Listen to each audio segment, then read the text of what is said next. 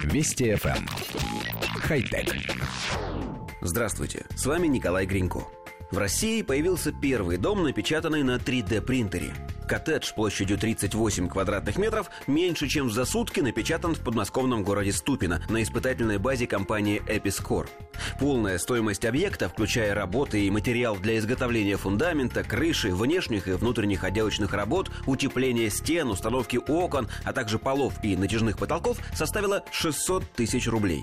Как подчеркивают создатели, при этом использовались довольно дорогие качественные материалы, а у здания не самая привычная форма, у него скругленные стены. Если бы по этой технологии строился обычный прямоугольный дом, то стоимость была бы еще ниже. Для строительства был применен мобильный строительный 3D-принтер и автоматическая система замешивания и подачи бетонной смеси. Конструкция принтера напоминает башенный кран, благодаря чему он может работать, находясь как внутри строящегося здания, так и снаружи. Процесс печати максимально автоматизирован. Такой метод позволяет экономить до 70% времени по сравнению с традиционными методами строительства, например, с блочным методом, ведь каждый блок приходится выкладывать, подпиливать и выравнивать. Дом можно построить любой формы по желанию заказчика. Поясняю специально для моей мамы. Технология печати зданий появилась не так давно, но становится все более популярной во многих странах.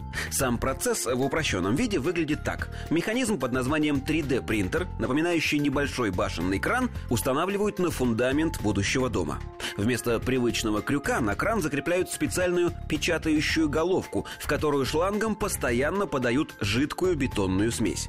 Принтер управляется компьютером и, двигаясь вдоль будущих стен, слой за слоем выкладывает жидкий бетон на фундамент. Застывая, бетонная смесь постепенно образует стены нужной конфигурации, причем их форма и расположение могут быть какими угодно.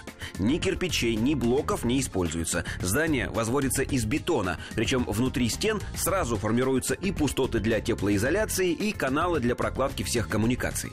Принтеры бывают разного размера и мощности, и тот, что использовали в Подмосковье, не самый большой. Он способен печатать дома площадью до 138 квадратных метров. Плюсы такой технологии – отсутствие мусора, скорость, дешевизна и многое другое.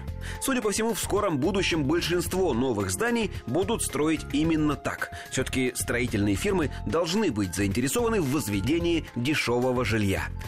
Хотя... Вести FM. Хай-тек.